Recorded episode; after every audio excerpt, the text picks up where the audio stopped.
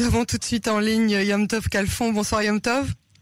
Bonsoir. On a eu du mal à vous joindre, mais on est ravis de vous avoir. Euh, euh, on voulait avoir euh, tout d'abord votre réaction sur le tweet de euh, euh, Yair Netanyahu hier, qui a tweeté ironiquement que les amis de Bennett manifestaient sur la place Rabin. Oui, comme vous avez dit ironiquement, mais dans une ironie à un goût un peu particulier. Sur la place Rabin, on manifestait des, manifestants avec des drapeaux palestiniens et des drapeaux rouges communistes euh, euh, qui n'ont rien en commun avec le sionisme religieux, avec le patriotisme du parti Yamina qui est là pour euh, accomplir ce rêve sioniste et d'élargir la souveraineté israélienne sur les terres du peuple juif. Je ne vois pas qu'est-ce qu'ils pourraient avoir de- en commun. Oui, le seul point commun, c'est que nous sommes dans l'opposition. Sauf que nous, nous sommes dans l'opposition justement parce que nous considérons que Netanyahou est trop à gauche, pas euh, trop à droite, euh, justement. Donc c'est ça, la, c'est ça la différence l'opposition de droite et nous n'avons rien de commun euh, avec ces gens-là. Et je pense que les réactions après de, journalistes comme Inon Magal, qui a pourtant été un des journalistes les plus proches de Netanyahou, un, de ceux qui chantait aux côtés de Netanyahou, le fameux Shaberi Yerushalayim, qui est devenu un peu le clip de campagne de Netanyahou, a lui-même attaqué Yair Netanyahou. Il lui a dit qu'il perdait les pédales. Je crois même que le journaliste Amit Segal a dit euh, euh, que Yair Netanyahou était devenu fou, tout simplement. Alors, Yom Tov, vous êtes le porte-parole francophone de Yemina et vous faites même d'ailleurs partie de la direction euh, du parti. Parlons honnêtement.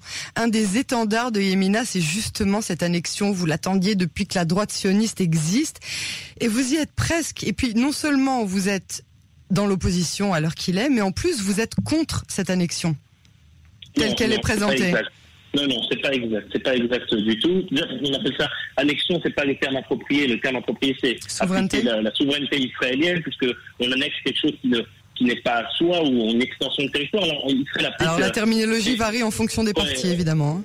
Non, non, le terme annexion n'existe pas dans le corpus légal israélien. On, on a déjà eu un précédent lorsque le, le plateau du Golan, euh, euh, Israël a, a appliqué sa souveraineté. La loi qui a été votée ne se ne pas si pouvoir, comme on dit en hébreu, qui est le mot pour annexer, mais achalat, achot, Ribonot. amishpat, ve, ve, euh, à nivoul, ça, ça veut dire appliquer la loi, euh, euh, euh, le droit et la juridiction israélienne sur le, la région. C'est c'est le terme, le terme annexion, comme le terme, comme d'autres termes qui sont utilisés euh, par certains, sont, des- sont viennent en quelque sorte délégitimer un acte, comme les gens qui appellent la, la Judée-Samarie cisjordanienne. Alors que cette région s'appelait Judée-Samarie déjà dans les papiers de l'ONU de, de 1947, par exemple. Mais on va fermer cette parenthèse au niveau de, de- de ce que vous avez euh, évoqué. Euh, euh, mon parti est le porte-drapeau de l'application de la souveraineté. Naftali Bennett, lorsqu'il est rentré en politique euh, en 2013, a, a- a proposé comme son, comme son plan pour la région était justement l'application de la souveraineté sur les zones C. C'est le plan Bennett de 2013. À l'époque, nous étions dans une période où Netanyahou, lui, allait vers, le- vers le- vers les deux États. Il avait fait le discours de Barilan. Il n'était pas du tout dans cette, euh, vision de la souveraineté israélienne, mais plutôt dans quelque chose qui ressemblait à, Oslo. C'était là-bas où Netanyahou se trouvait. Netanyahou, euh, Bennett a changé la donne et, était à l'époque un peu perçu même comme marginal et un peu euh, fou. Aujourd'hui, on va c'est au centre de la carte politique, en tout cas au centre du programme de la droite israélienne. Euh, euh, donc on- il faut il faut reconnaître ça. Alors pourquoi nous sommes dans l'opposition Pour une raison simple, le gouvernement actuel n'a rien à voir avec la droite, il n'a rien à voir avec euh, avec les idéaux de la droite, les principaux portefeuilles. Justement, on parlait de, ce projet de de, de, de, souveraineté. Euh, Quel est le ministre de la Justice qui va le faire passer? C'est le fameux M. Michel Coren qui est très très à gauche et très très contre ce projet. Quel est le ministre de la Défense?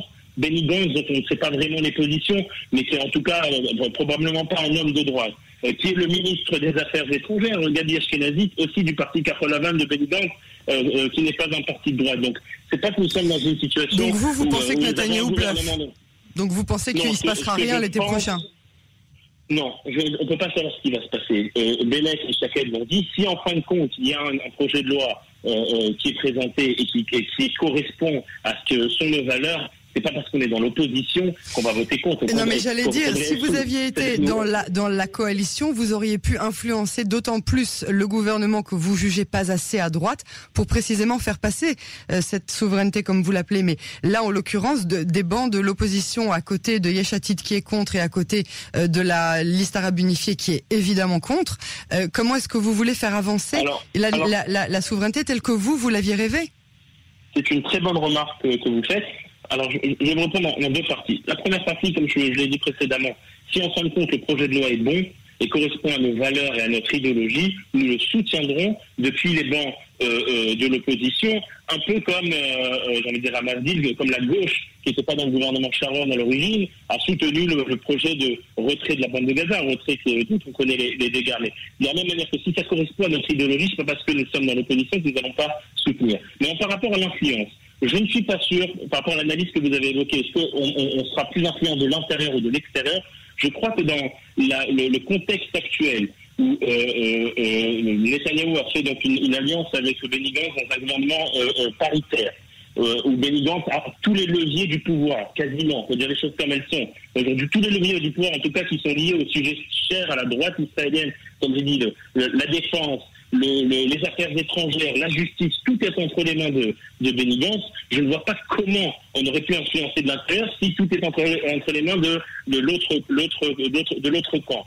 Euh, euh, euh, et, justement, c'est peut-être le fait d'être à l'extérieur, là où, la parole est quand même plus libre quand on est à l'extérieur du gouvernement, ou avec une opposition militante comme celle, je crois qu'on a déjà vu ces derniers jours, Bennett, Shaked, euh, Smotrich monter euh, euh, à la Knesset et à faire, faire, des discours très très forts. Je crois qu'au contraire, le, fait d'être à l'extérieur pourrait permettre une plus grande influence. Parce que quand vous êtes à l'intérieur, vous des choses comme sont, vous êtes un peu caution de ce, de ce qui se passe.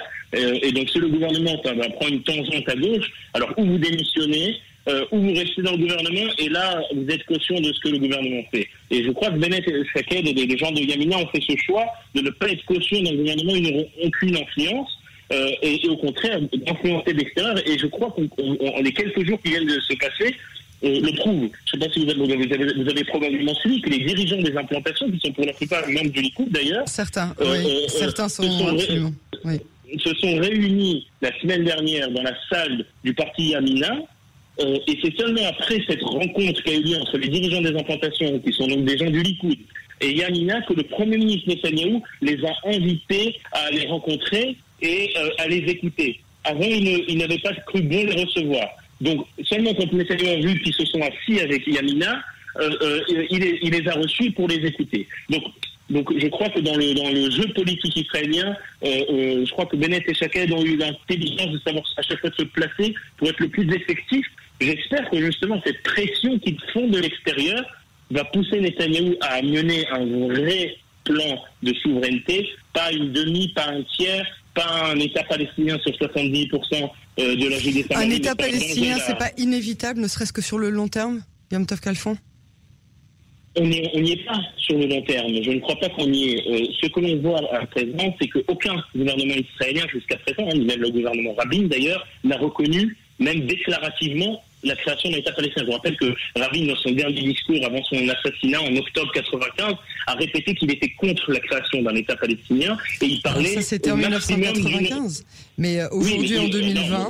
nous, parlons quand même de Rabin, le père des accords d'Oslo, qui disait à l'époque euh, que maximum une, autonomie. À l'époque, il avait lui aussi tracé les frontières qu'il voyait de l'État d'Israël, où il avait dit clairement, par exemple, que la vallée du Jourdain serait toujours partie de l'État d'Israël, que les blocs d'implantation aussi, etc. Donc, aucun gouvernement, même le plus à gauche de l'histoire d'Israël, qui était le gouvernement Rabin, n'a accepté, même de manière déclarative, la reconnaissance d'un État palestinien, et encore moins sur, dans la carte actuelle où on parle de 70% euh, euh, du territoire et toutes les zones surplombant le centre du pays. On a vu ce que ça a fait lorsque nous, avons, nous sommes sortis de Gaza et les missiles que nous avons reçus sur la tête.